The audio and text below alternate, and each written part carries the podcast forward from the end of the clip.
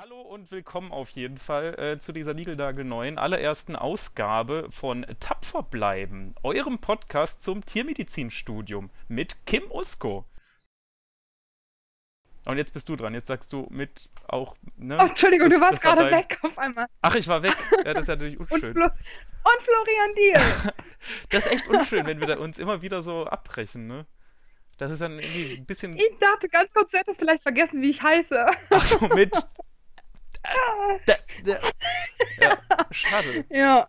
Okay. Hm. Sollen wir das wiederholen? Oder war es gut? Was meinst du? Mm, wiederholen, hast du gesagt, glaube ich, ne? Okay, dann machen wir das nochmal. Uh, probieren wir es nochmal. Okay, bist bereit? Bist fit? Okay, wir probieren es einmal nochmal und wenn es dann schief geht, würde ich sagen, wir, wir ziehen aber weiter. Wir machen einfach weiter. Okay, alles klar. Also, hallo und willkommen zu Tapfer bleiben, eurem Podcast zum Tiermedizinstudium mit Kim Usko. Und Florian Diel. Dankeschön. Das ist die allererste Folge, brandneu. Äh, und heute sprechen wir als erstes mal über Erwartungen. Nicht nur Erwartungen, wie wir uns jetzt diesen Podcast vorstellen, sondern vor allem Erwartungen zum Tiermedizinstudium. Kim, wie war das denn so bei dir am Anfang, bevor dem Tiermedizinstudium? Ähm, hast du dir das so vorgestellt, wie es dann eingetreten ist? Äh, ich muss ehrlich sagen, ähm, dass ich, also viele haben ja dieses, oh mein Gott, ich wollte schon als Kind unbedingt Tiermedizin studieren und Tierärztin werden. Ja. Und ähm, als ich klein war, äh, stand halt für mich immer fest, ich werde halt das, was meine Mama ist, ähm, bis ich ins Alter kam und feststellte, dass halt Bilanzbuchhaltung nicht so mein Traumjob ist. Nicht? So, und dann habe ich halt irgendein, nee. Okay. Also faszinierend, Steuerrecht tatsächlich, aber na, ist ja auch egal, das ist ein Thema für einen anderen Podcast. Steuerrecht-Podcast ähm, machen wir auf jeden Fall das nächste Mal. Ja. Locker, auf jeden Fall.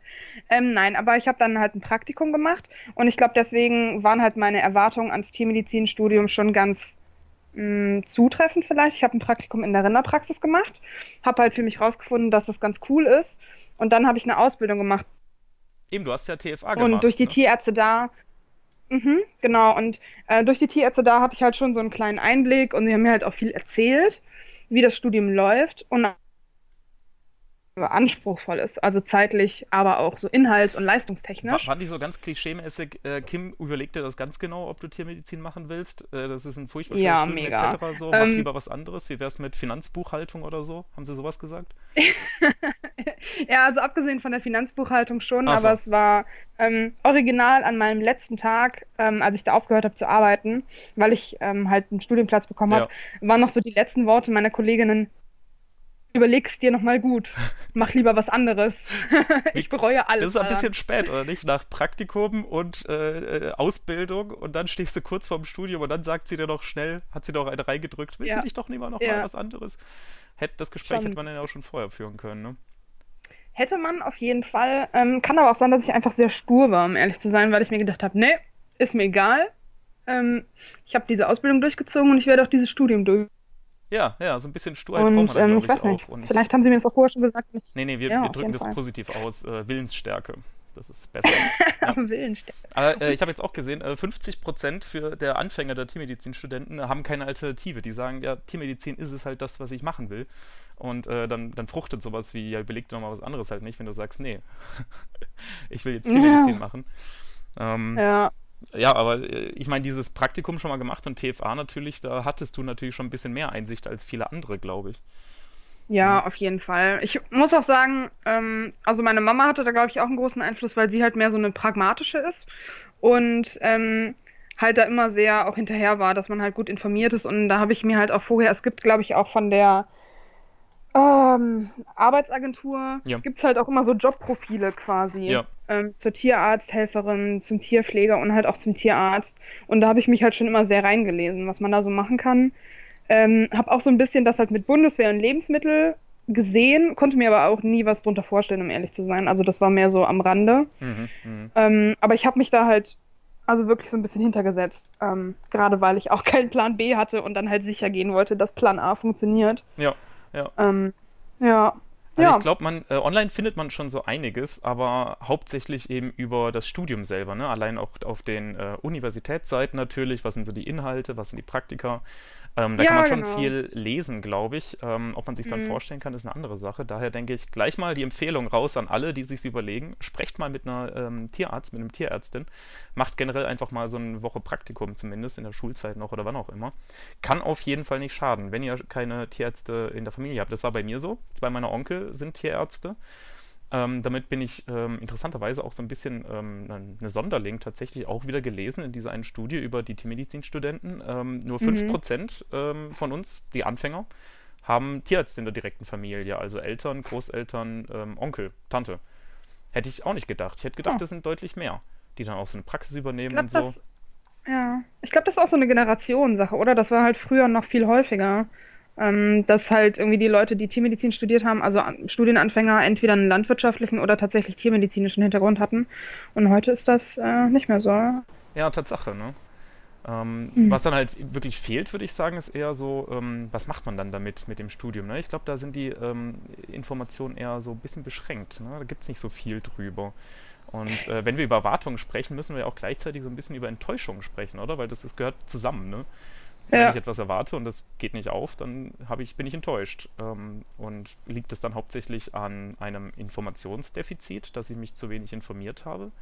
Was meinst du? Wenn es, es heißt ja auch immer, Tiermedizinstudenten im Laufe des Studiums, irgendwann werden sie zum Teil desillusioniert, sagen, hey, das ist ja gar nicht ähm, das, was ich mir vorgestellt habe. Praxis von Anfang an, das ist ja richtig naturwissenschaftlich, hochwissenschaftlich, hochtheoretisch, zu großen Teilen. Ähm, und nach neun Semestern merke ich dann, hm, Kleintierpraxis ist vielleicht doch nichts für mich. Ähm, dass eben diese, diese, diese Desillusion, Desillusion äh, mit einem Informationsdefizit zu tun hat, dass sie sich zu wenig informieren vorher? Oder kann das auch trotzdem passieren? Also, ich finde, man kann sich halt vorher informieren und wie du schon gesagt hast, also ähm, die Uni-Seiten sind eigentlich schon mal ein ganz guter Anhaltspunkt. Die geben ja auch echt viele. Aber keine Ahnung, ich meine, wenn du halt gerade in der Schule bist und halt vielleicht Biologie-LK hattest, ähm, also einen Leistungskurs, und dann liest du halt sowas wie Physiologie, dann kannst du dir da grob was drunter vorstellen, aber so wirklich halt auch nicht. Und ich glaube, ähm, dass man halt dann, ich sag mal jetzt, enttäuscht in Anführungszeichen trotzdem werden kann, egal wie sehr man sich informiert hat, weil mh, man halt so die Inhalte, die ja wirklich, wirklich vielfältig sind bei uns im Studium, einfach ja noch nicht so umreißen kann, wenn man es nicht mh, miterlebt hat. Ja, ja. Und ich finde auch, dass ähm, die Desillusion, des, de, ne, ne, Das ist ein schwieriges ne, Wort, auf jeden Fall. Wunder ja, die deutsche Sprache ist wunderbar. Deswegen studieren wir auch. Ähm, aber ich finde, dass das. Ja, fuck it. Äh, äh, zwei Phasen hat. Ähm, ich finde so für mich, es gibt so die erste jetzt in dem Studium und dann merke ich, ah, okay, das ist halt ein bisschen anders, als ich dachte und ähm, keine Ahnung, vielleicht Radiologie ist halt ein bisschen physischer, als ich gedacht habe und macht nicht so viel Fun. Physikalischer in den ersten glaube ich, ne? Was habe ich gesagt? Physischer, ja. ja. Ja. Physikalischer, alles klar. Fremdwörter Genau, nee, ist dann Folge 2 bei uns übrigens, also bleibt dran. Ja, oh, bitte. ähm, genau. Ja, also dass man ähm, damit halt konfrontiert wird mit den Unterschieden im Studium. Und ich finde aber, ähm, es gibt auch noch eine zweite Stufe, die kommt in den klinischen Semestern. Nämlich das, was du dann gesagt hast, ne? dass man sich überlegt, okay, ähm, was für einen Berufsalltag kann ich mir halt für mich vorstellen. Ja. Also ähm, da geht's ja erst los. Ne? Was kann ich überhaupt mit Tiermedizin machen? Industrie, Forschung, Lehre, Praxis und was ist dann in einem Moment, also auch so von Kommilitonen, mit denen ich gesprochen habe, Ja. also sehen für sich auch viele den Weg halt im, in die Industrie, weil sie halt sehr desillusioniert mit der kurativen Praxis. Ja, von Also der, glaub, mit der Praxis, aber nicht vom Tiermedizinstudium generell dann, oder? Nee, nee, Genau, nee, nee, ja. das Ja, gut, Praxis, da muss man eben wirklich seine, seine, ja, sich drauf vorbereiten auch irgendwo, ne?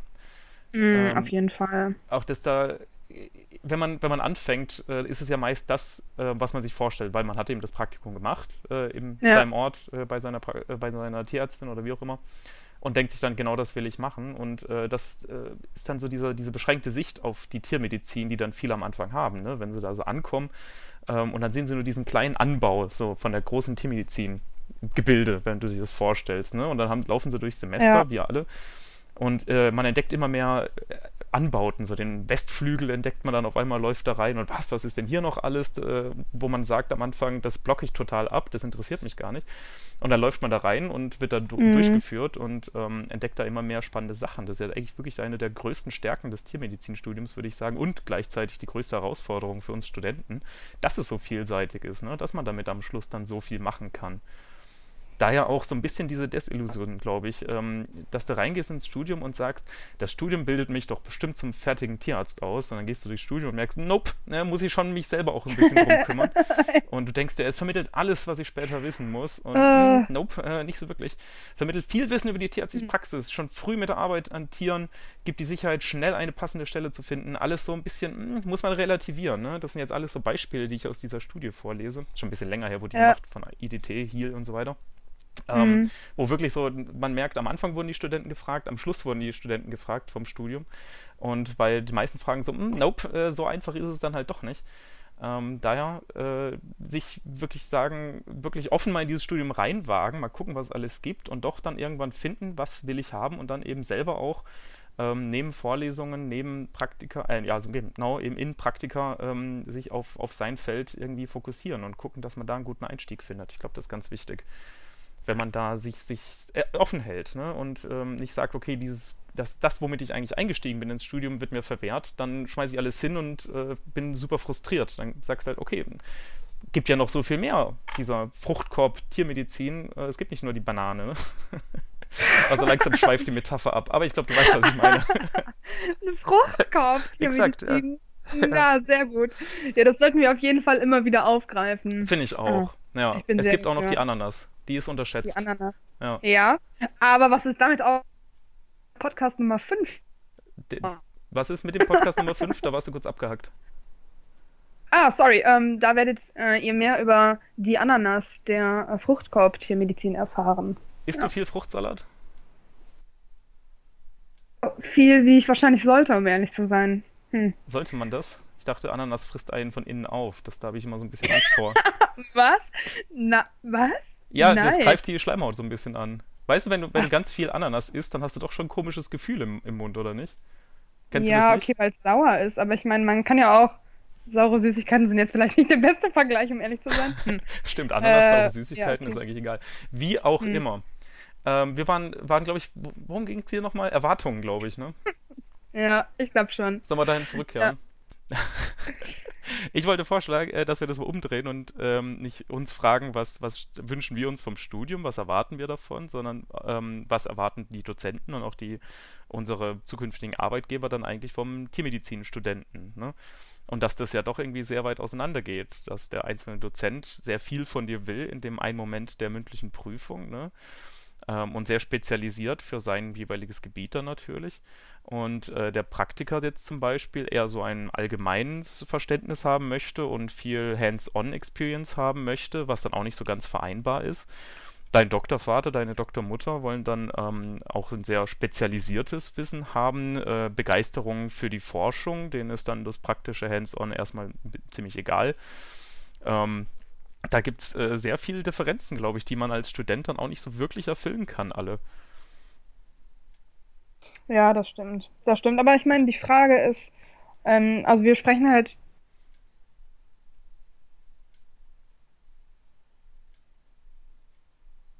Ja. Mal relativ zu sehen. Ne? Also das ist halt etwas, was man sich vielleicht wünscht, aber das muss ja nicht immer alles zu 100% erfüllt werden. Also das sind ja halt keine ähm, strikt äh, Anforderungen. Also wenn jetzt jemand sagt, hier, ich fände es halt ganz nett, wenn du, weiß ich nicht, so und so viele Publikationen hättest oder schon mal halt äh, Versuchstierhandling hattest und so weiter. Das heißt aber ja nicht, dass ich halt für diese Stelle, also zu 100% ungeeignet bin, nur weil ich das noch nicht gemacht habe.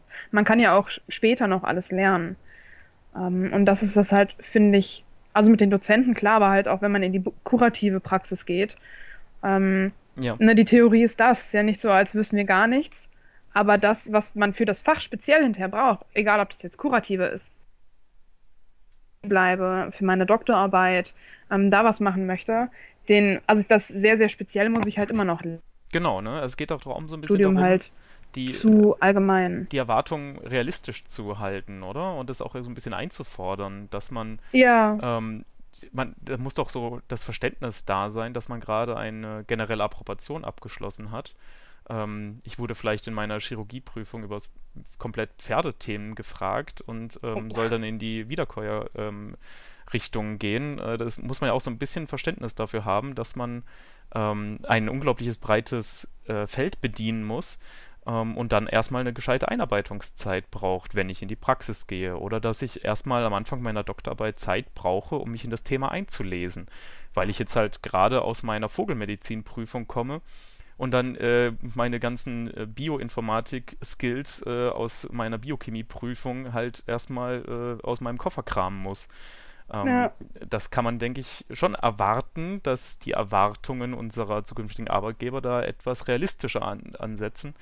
Äh, anstatt dieses, äh, was soll ich denn mit dir? Ich muss dich doch jetzt erstmal einarbeiten. Ja, natürlich musst du mich erstmal einarbeiten. Das ist in der Tiermedizin doch auch nicht anders als äh, in anderen Studiengängen, wo du aus dem Studium kommst, ein breites ähm, Feld bedienen musstest im Studium und dann erstmal für deinen spezifischen Arbeitsplatz eingearbeitet werden muss kein BWLer oder Physiker oder was auch immer setzt sich doch am ersten Tag an seinen Schreibtisch und sagt, ja, alles klar, Chef, äh, du kriegst den Report morgen früh.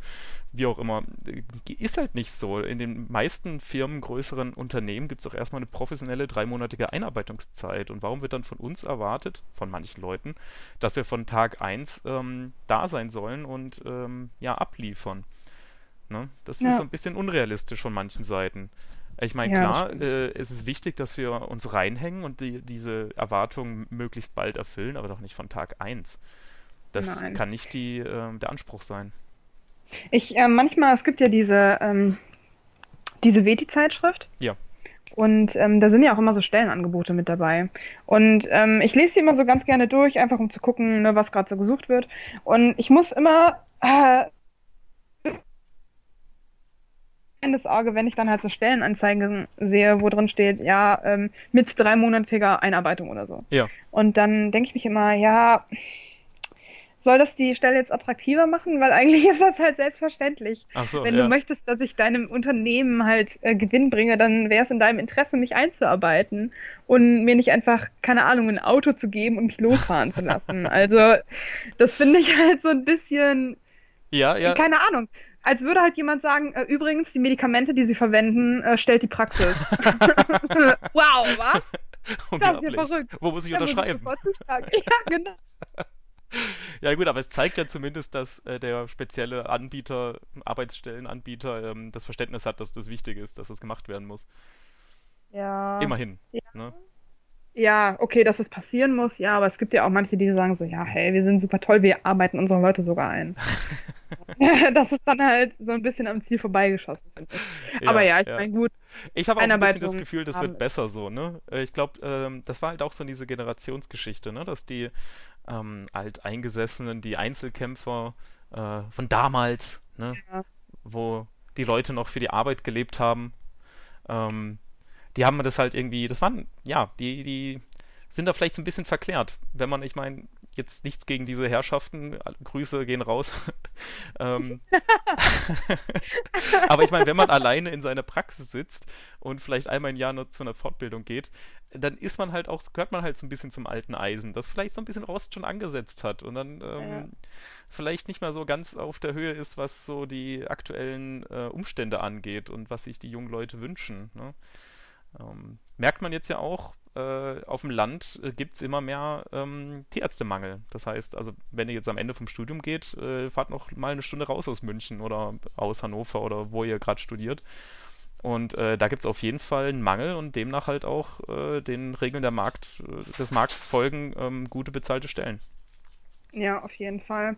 Ich glaube, wenn man sich ähm, in einer der Großstädte, vor allem äh, in den Uni-Standorten, was aufbauen möchte, dann ist es echt schwierig. Da muss man schon arg Zähne zeigen und es ist die Frage, ob man das halt nach dem Studium unbedingt möchte, ne? weil da will man sich ja eigentlich eher auf seinen Job konzentrieren. Ja. ja. Und ähm, ich weiß gar nicht, bei uns hat einer der Profs das gesagt und ich fand das äh, irgendwie so ein bisschen inspirierend auch, weil er halt auch gesagt hat, man Ne, also wenn ich jetzt so für mich sagen würde, okay, ich will halt, ist mir jetzt egal, wo es jetzt hingeht, aber ich will irgendwann halt mich in München niederlassen. Ja. Ne, mein Privatleben und so weiter. Und er hat halt so gesagt, okay, man fängt halt nicht da an zu lernen, wo man hinterher landen möchte. Mhm, mh. aus, ich meine, das kann man jetzt halt aus unterschiedlichen Blickwinkeln betrachten, ne?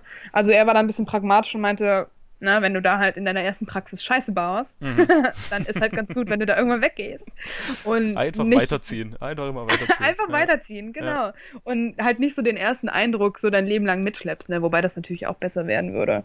Aber ich fand das auch so ähm, ganz gut, um sich das halt mal so vor Augen so beim Lernen bleibt. Mhm. Ne? Also, dass mhm. man sich halt nicht irgendwo drauf festfährt, sondern dass man halt auch nochmal was anderes sieht einfach. Ja, absolut wirklich so ein bisschen Flexibilität ist da, glaube ich, schon nicht schlecht.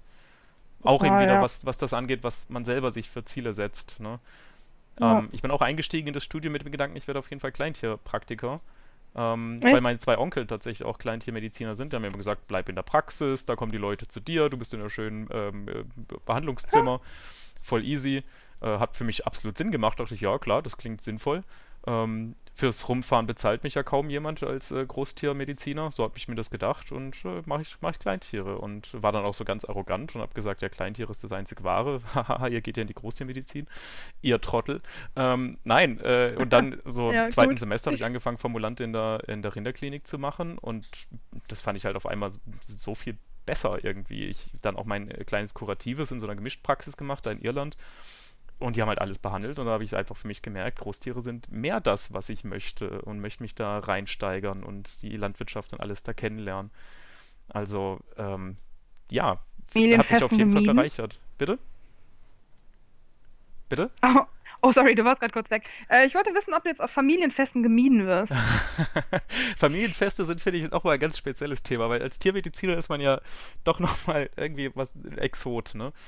Äh, und dann kommen halt auch ja, so, so ja, komische, komische Fragen einfach, weil die Leute kein Verständnis haben, was wir eigentlich machen. Ne? Äh, weiß ich nicht, kommt halt, ja, hier, du studierst auch Tiermedizin. Wie ist denn das jetzt mit dem Balzverfahren der Königspinguine? Tanzen die wirklich so? Ist das wie im Film? Oder, hä? Ich habe da mal ein Doku gesehen und habe nicht ganz aufgepasst. Du kannst mir doch jetzt bestimmt erklären. Was, was denken die eigentlich? Dass wir so eine Aneinanderreihung von Vorlesungen haben zu Fun Facts? So, ah, ich muss schnell Alter, zur Uni. Ich, ich habe ich hab um 8 Uhr Fun Facts. Und dann der Dozent vorne, ja, nächster Fun Fact, äh, Oktopoden haben drei Herzen und Weißbauch-Chinchillas aus China haben zwei Penisse und dann schreiben wir alles so schön mit, um so, und so, um ja. so Fun Facts auf einer Party zu droppen oder was. Ist, das, das ist nicht das Studium. Aber um ehrlich Lebt zu mich sein, bitte ernst. das wäre eigentlich ganz geil. Also zu Weil der Vorlesung würde ich gehen. Dass man so als, ähm, auf jeden Fall. Das wäre wahrscheinlich die einzige gut besuchte Vorlesung, wenn man mal ehrlich ist. Aber äh, ich habe immer das Gefühl, dass man halt als Tiermediziner hinterher auch so ein bisschen so zum Fachidioten wird. Und ähm, das würde auf jeden Fall das Ganze auf eine Party geht und vielleicht so ein bisschen äh, socially eher awkward ist, dann hast du halt immer ein paar geile Fun Facts äh, zum Droppen. Nicht schlecht eigentlich, ja. Vielleicht sollten wir da mal ja. so einen Ratgeber rausbringen oder so. Ja, auf jeden Fall. To Medizin bei einer Party. Ja, genau. Schritt 1. Äh, erzähle keine Geschichten von Körperflüssigkeiten. Schritt 2. Nicht. Spaß dir fürs zweite Date. genau.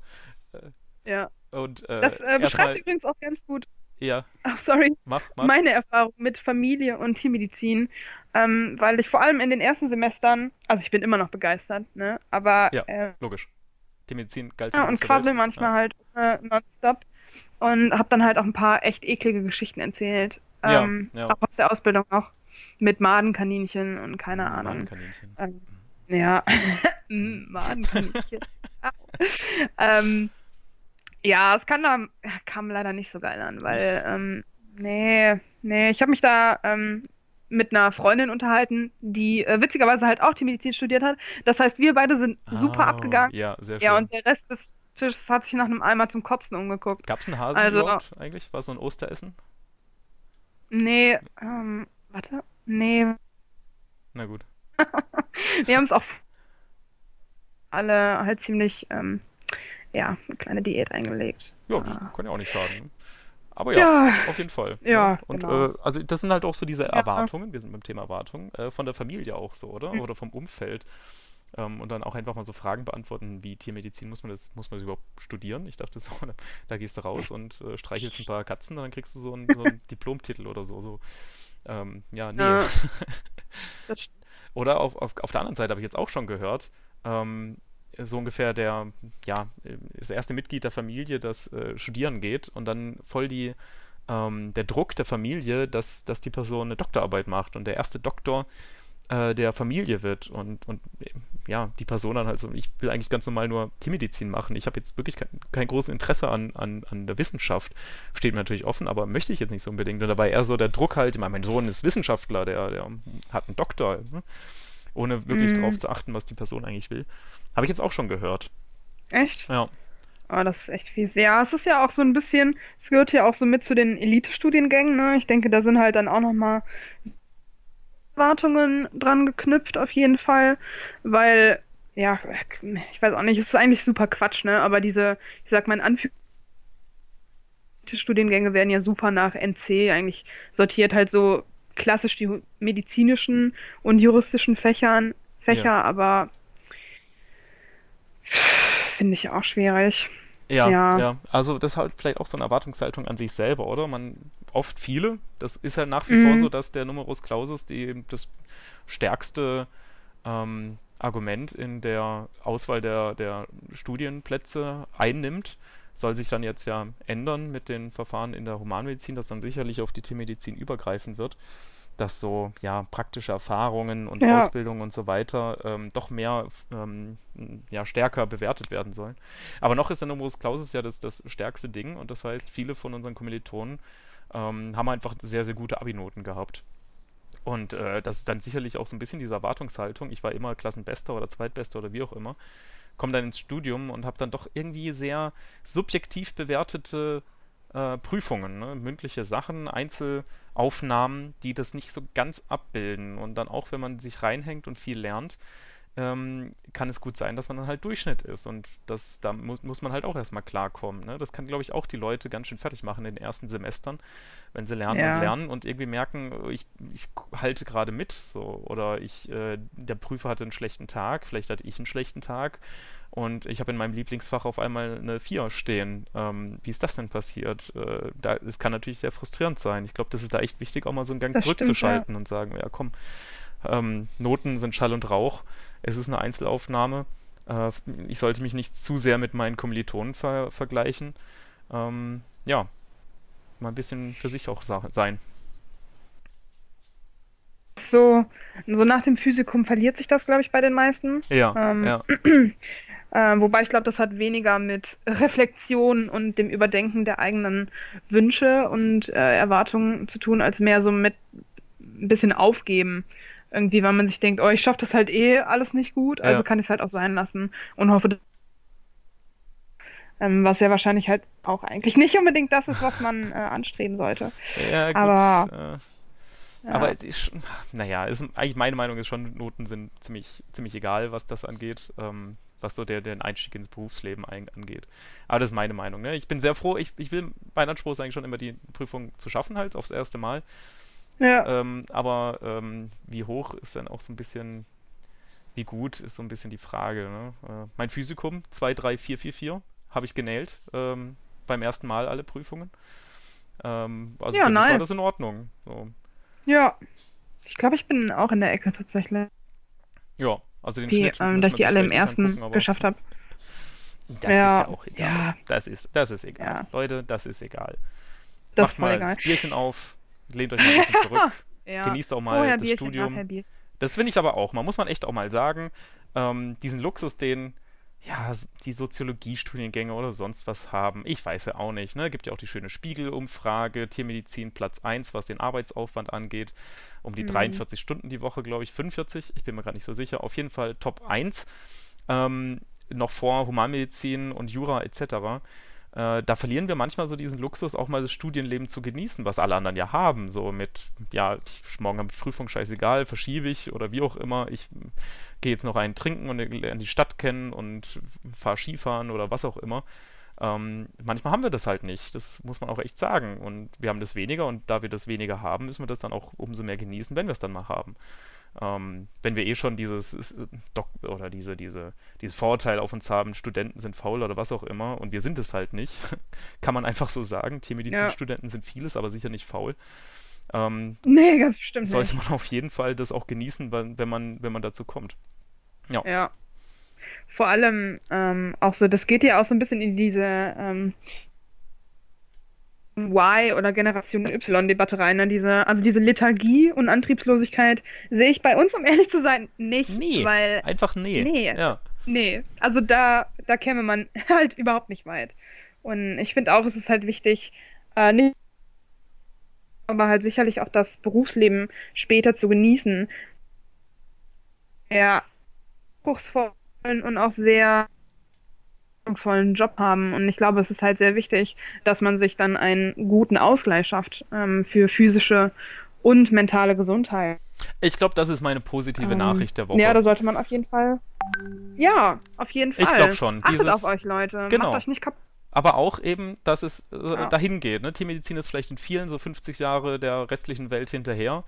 Aber was das angeht, glaube ich, machen wir da gerade echt große Fortschritte im Mindset. Ne? Dass ähm, es eben nicht mehr sein sollte, dass man zwölf Stunden am Tag arbeitet und sich ja tot arbeitet und verbrannt wird. Ja. Das ist, das ist ziemlich durch. Da diskutiert auch keiner mehr drum. Ne? Es ist wichtig, auf sich zu achten. Und natürlich auch im Berufsleben, auch in der Tiermedizin. Wir sind da keine Sonderstellung. Das ist den Leuten mittlerweile klar, so traurig das ist 2019, dass das jetzt mal so langsam kommt, dass sie sich zusammensetzen und denken, Ja. hm, ja, hey, wie wär's denn eigentlich? Aber es, es ist Ja. mittlerweile Mhm. so. Und dass auch eine, eine anständige Vergütung da notwendig ist. Und um anständig bezahlen zu können, muss man auch anständig einnehmen.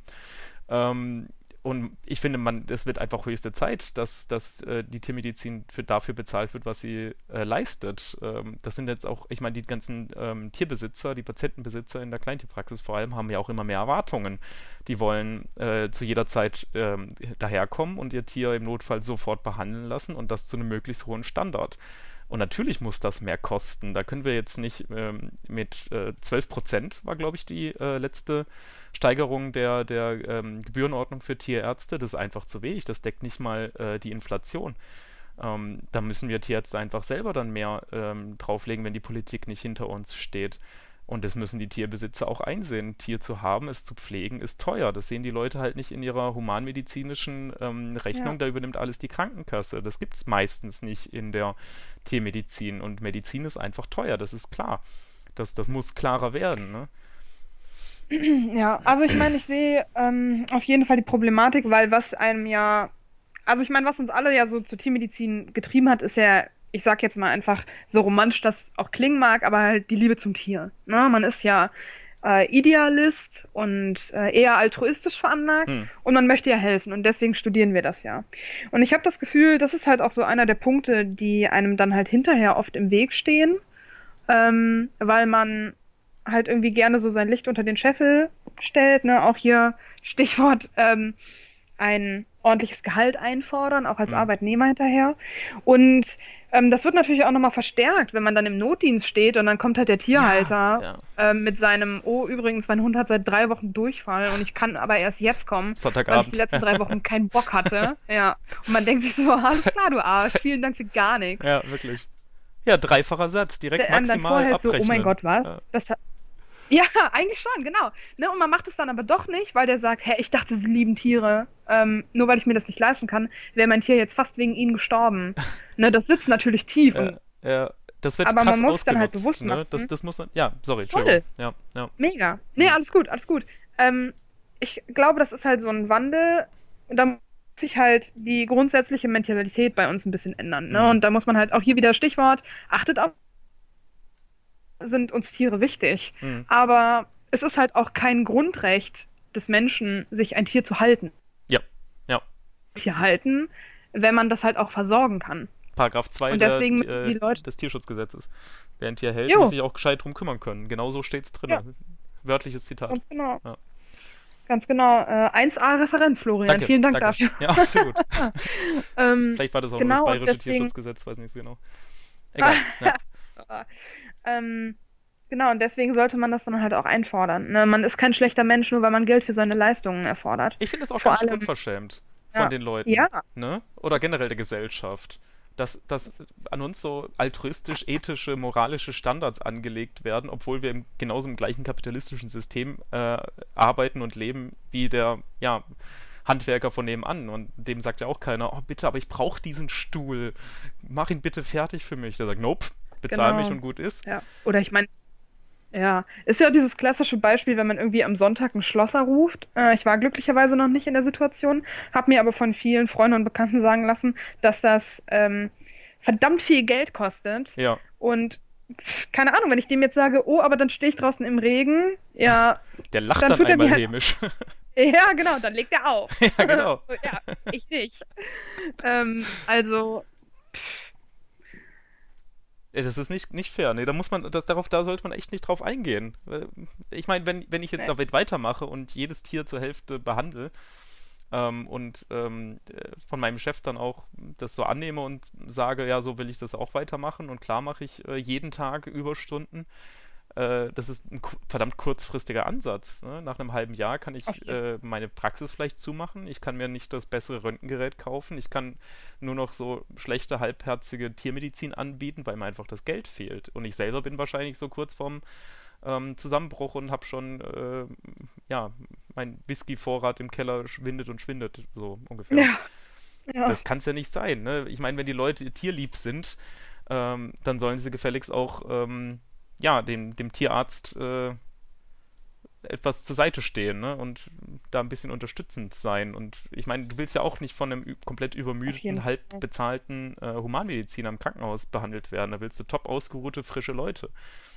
Das willst du doch auch Ja. für dein Tier haben. Und ich würde auch halt bei, ja, und bei Leuten, die halt super unverschämt werden, da würde ich halt locker mal doppelt, also ich meine, ne, wir können da jetzt so drüber reden, weil wir halt noch nicht so in der Praxis sind, aber also so, ich würde da halt auf jeden Fall einen doppelten Satz verlangen, weil wenn ähm, dieser Tierhalter mir halt meine Lebenszeit in einem halbstündigen Gespräch um fünf Jahre alt verlassen kann, dann kann er halt auch dafür bezahlen. Ja, ja, absolut, absolut. Ja. Das ist auch so ein, finde ich, einen ganz guten. Ansatz eigentlich vom ähm, Bund praktizierender Tierärzte gewesen, ähm, der Vorschlag oder die Forderung, ähm, im Notdienst äh, über den dreifachen Satz gehen zu dürfen. Ähm, dass, wenn man halt im Notdienst ist Ja, und das Tier reinkommt, da auch wirklich ähm, dafür bezahlt wird. Irgendwie muss ja diese, diese Notsituation auf dem Land ähm, verbessert werden, dass immer weniger Tierärzte da sind und auch diese Notdienstversorgung zusammenbricht und besser einen ähm, gut bezahlten Notdienst als gar keinen. Das ist eigentlich auch für die Tierbesitzer das besser stimmt. dann. Ne? Aber ich glaube, da gehen wir mal auf wann anders ein oder auf Thema so Notdienstversorgung und Tierärzte auf dem Land oder was meinst du? Ja, das ja, ist ein Fass ohne Boden, äh, aktuellerweise. Tatsache, ne? Ja. Ja. Ja, genau. Äh, hier, was ist denn eigentlich so gerade abgegangen mit äh, heute, also diese Woche oder die letzten Tage in der Tiermedizin? Blauzunge ist wieder am Start. Südwesten von Deutschland, Baden-Württemberg, Hessen, Rheinland-Pfalz, ähm, haben wir mal wieder Blauzunge.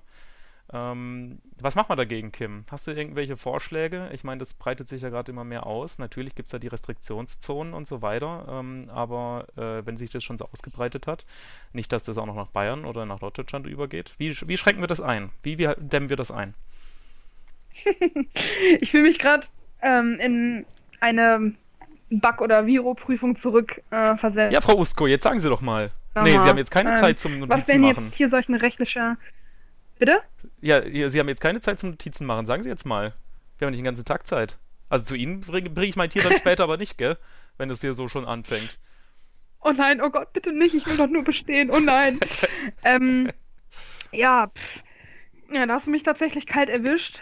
Ähm, ich habe es mitbekommen, dass Blauzunge auf jeden Fall wieder da ist und ich meine, es werden auch ganz gut. Hm, Ich bin mir aber gar nicht mehr sicher, was da die Problematik bei war. Ich glaube, weil es auch super teuer war und es ist irgendwie jetzt die Frage, ob das jetzt halt wieder per se regelmäßig geht. Oder jetzt halt nur mm, bei Indikationen in den betroffenen Gebieten. Ja, regelmäßig impfen ist schwierig. Da gibt es äh, mehr als 20 Serovare und die sind nicht so unbedingt kreuzprotektiv, die, die Impf Oh. Impfstoffe. Also kann man Ja, natürlich okay. schon 20 Impfstoffe produzieren und äh, 20 Impfungen für jedes Tier. Ja. Fände ich als Gar Tierarzt irgendwie lukrativ, fände ich, wäre ich, Ja. fänd ich, ein, wär ich mit einverstanden. Ich glaube, die Impfung wird sogar auch ziemlich gut ab, äh, vertragen. Ähm, Wäre mal ein Vorschlag. Kontinuierlich alle Tiere mit den über 20 Serovaren impfen. Finde ich nicht schlecht. Das gefällt mir. Ich hätte jetzt gedacht, halt, ne, was denn? ja. Entschuldigung? nee, ist, ist auf jeden Fall halt mal ein Vorschlag, ist besser als gar keiner, ne? Absolut. Ich meine, das ist ja auch so einer der Standards, die wir uns hier setzen im Tapferbleiben-Podcast. Immer konstruktiv sein, Ja. immer produktive Vorschläge bringen. Das ist einer der Stützpfeiler dieses Podcasts. Genau. Ja. Äh, deswegen auch mein Vorschlag, äh, die Bevölkerung einfach mit einbeziehen. Ne? Ähm, Bluton-Virus wird ja auch über, also hauptsächlich über, über ähm, hier Gnitzen, Kulikoides äh, übertragen, die Stechmücken. Einfach mal, ja, Mhm. was ist eigentlich mit PETA, ne, wenn man sie braucht? Die ganze Zeit Tierschützer, Tierschützer, Tierschützer. Jetzt, jetzt sind die Tiere gerade in Gefahr, die, der Virus breitet sich aus. Ich habe hier noch keinen PETA-Menschen gesehen, der ein schönes ähm, äh, äh, Mückennetz an, an die Stalltür genagelt hätte. Habe ich nicht gesehen. Was ist denn da eigentlich los? Oder ja, warum? Ich meine, das ist Punkt, jetzt, da ist jetzt gerade äh, Aber meinst du Bedarf. nicht, dass- Ja, bitte? Ja, ich weiß nicht, sobald das erste Fliegennetz hängt, vielleicht kommen dann auch die ersten ähm, PETA-Leute und reißen die wieder nieder, weil wer bist du, dass du den Mücken vorschreiben kannst, wo sie hinfliegen können und wo nicht? Oh, krass, ja, im radikalen rechten Flügel von PETA, ne? Die spalten sich ja auch auf. Ja. Ja, ah, ja, nein, aber Spaß beiseite. Mhm. Ähm, das ist sicherlich ein guter Vorschlag. Ähm, wenn da halt alle, also, nein, nicht, nicht das mit PETA, nein, Also, nein. nein. Ähm, aber die Bevölkerung da einzu, äh, einzubauen, ist sicherlich ein bisschen sinnvoller. Gab es da nicht auch Mhm. mal, ach, da habe ich doch was gehört von, ähm, dass es so, so Hobbyhaltung gibt, mehr oder weniger, also so Gemeinschaftshaltung, ne? So 20, 30 Leute finden sich zusammen und ähm, teilen sich die Arbeit im Kuhstall zum Beispiel oder im Schweinestall, halten sich eben Tiere. Ähm, habe ich nur so dunkel gehört. Ich bin jetzt nicht sicher, wie das so mit Detail funktioniert, aber ich fand es eigentlich eine mega Idee, dass die halt äh, sich die Schichten einteilen, nach ihrer normalen Arbeit halt noch einen Tag in der Woche reingehen und ähm, füttern, misten, pflegen, Futter vorschieben etc. Ähm, das alles machen. Und Futter kaufen sie sich wahrscheinlich ein. Ich glaube nicht, dass sie sich dann auch auf den Trecker setzen und Land bewirtschaften. Weiß ich jetzt nicht so genau.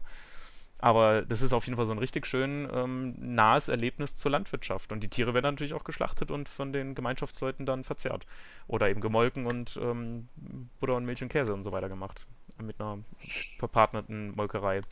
Finde ich eigentlich eine mega Idee, ne?